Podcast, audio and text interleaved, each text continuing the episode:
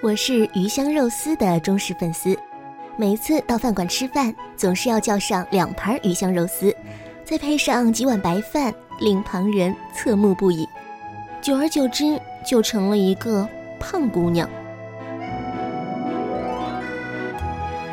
那天早上，同事们在一起聊天，结果有个男同事打趣说：“说我是现代版的杨贵妃，浑身散发着古典气息。”连身材都向古人靠拢，可见爱情上也只能走古典路线了呀。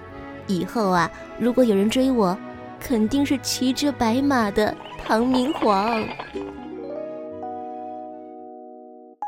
看着同事们都笑得喘不过气来，我差点气晕了。自我感觉良好的身材，竟然被天打雷劈的同事拿来取笑，叫人怎么能不气呢？我暗下决心，要脱离古典主义的行列，找一份浪漫的爱情。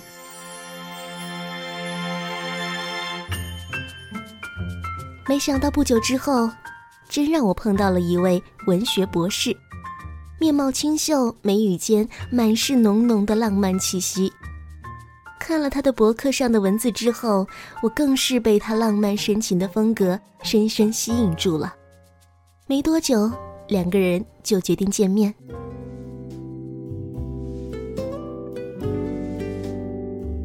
第一次约会是在湖畔的咖啡馆里，那里有悠扬的夜曲、银色的月光和带着淡淡花香的晚风。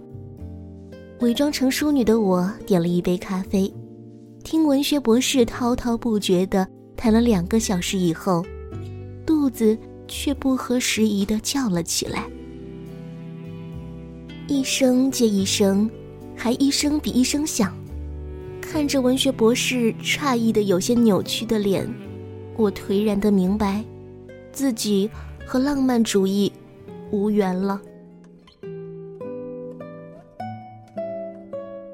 果然，文学博士找了个借口，匆匆离开之后，再也没有联系。再后来，经人介绍。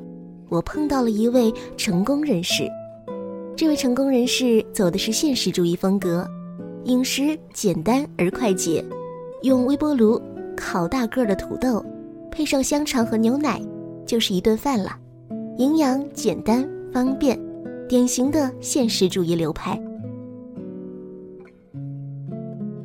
成功人士很有钱，开黑色的轿车，每次约会都很匆忙。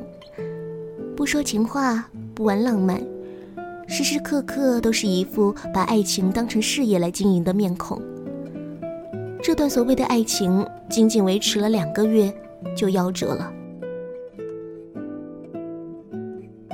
那是一个周末，我带着成功人士去见住在郊外的父母，车刚出城就坏在了路上，成功人士就拿出了计算器敲敲打打。接着告诉我，因为车子是在去我家路上坏的，所以修理费要和我分摊。听到这个噩耗的那一刻，我终于彻底醒悟，自己和现实主义还是有着一段不小的距离。结果，我果断将现实男拖进了黑名单。一段段感情从一开始的充满幻想。到最终灰溜溜结束，让我颇受打击。由此也证实了，饮食的流派多元繁杂，爱情也是如此。然后，我请了一个星期的假，在家里哭得昏天暗地。那时候，唯一能让我感到快乐的，就是我开始恢复了对鱼香肉丝的喜爱。渐渐的，我又开始光顾住处楼下那间小饭店。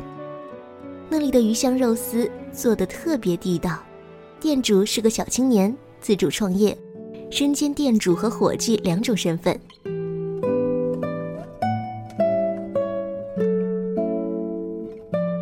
没想到有一次吃完了鱼香肉丝，店主红着脸向我表白了。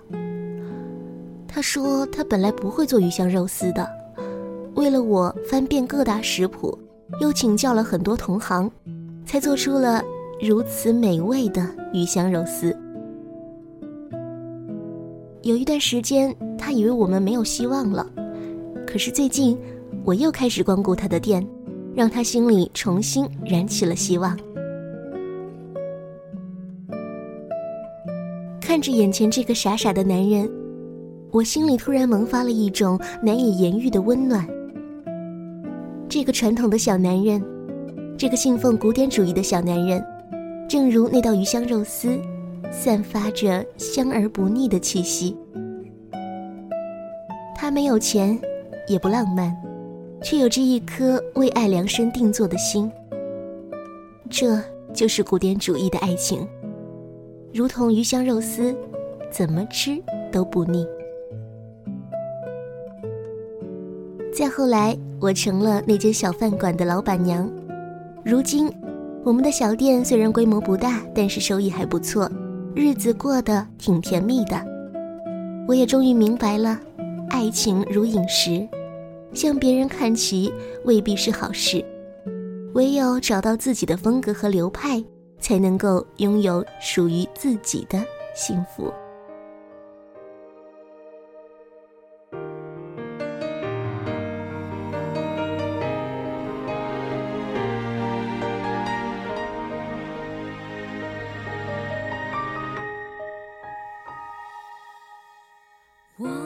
深刻体会，对爱感到胆怯，还好有懂我的你给我安慰。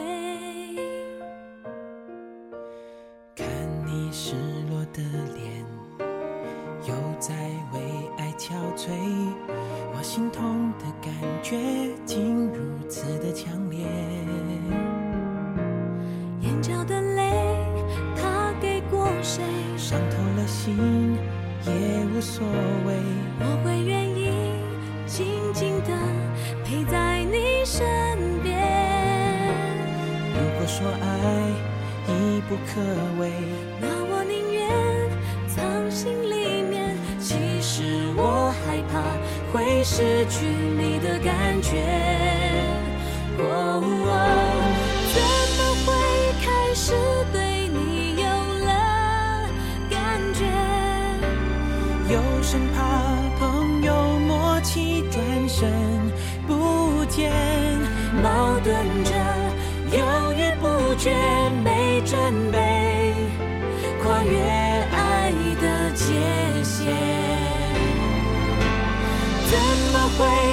开始对你有了感觉？深陷朋友、恋人之间的危险。进与退，被爱包围，谁犯规都狼狈，谁能解围，让一切完美？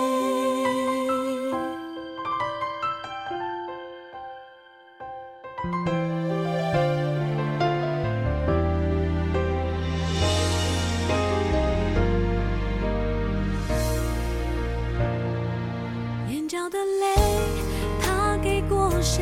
伤透了心也无所谓，我会愿意静静的陪在你身边。如果说爱已不可为，那我宁愿藏心里面。其实我害怕会失去你的感觉。